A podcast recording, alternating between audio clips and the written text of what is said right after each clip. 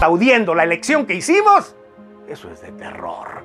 Pedirle a Dios por nuestros gobernantes, autoridades municipales, federales, estatales, que Dios las humille delante de Él y reconozcan que hay un Dios sobre sus cabezas, que respeten la justicia, la ley, que rechacen la mentira, que exalten la vida y la justicia, que gobiernen con justicia. No solo vamos a orar, sino vamos a ser responsables como ciudadanos.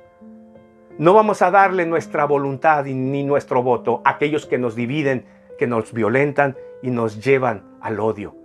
Terrible cuando oí eso. Es cierto, a una parte la hace Dios.